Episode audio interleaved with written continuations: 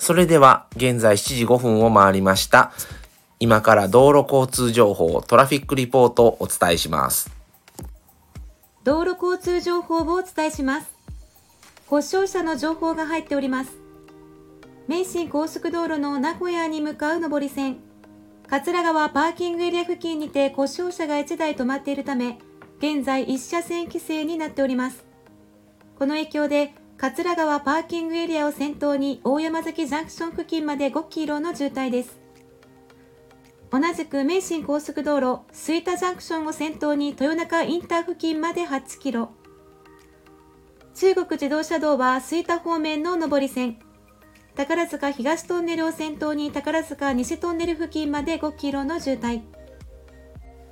近畿道和歌山方面は松原ジャンクションを先頭におよそ10キロ。阪和自動車道では、助松ジャンクションを先頭に堺ジャンクション付近まで断続的に8キロ渋滞しています。阪神高速道路の状況です。14号松原線は、綺麗売り割と三宅ジャンクションの間が集中工事により当面の間上下線ともに通行止めになっています。この影響で綺麗売り割から平野インターにかけて2キロ半の渋滞です。4号湾岸線は三方ジャンクションから南港北付近に伸びて5キロ。3号神戸線はマヤインターを先頭に若宮インター付近まで15キロ渋滞しています。この影響により柳原インターの入り口は現在利用できません。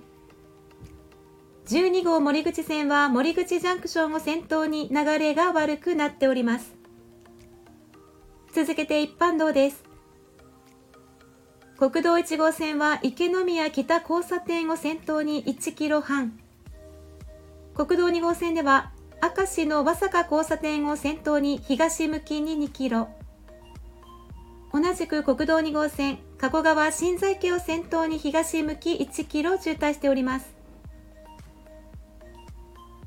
次の情報は7時25分頃にお伝えします。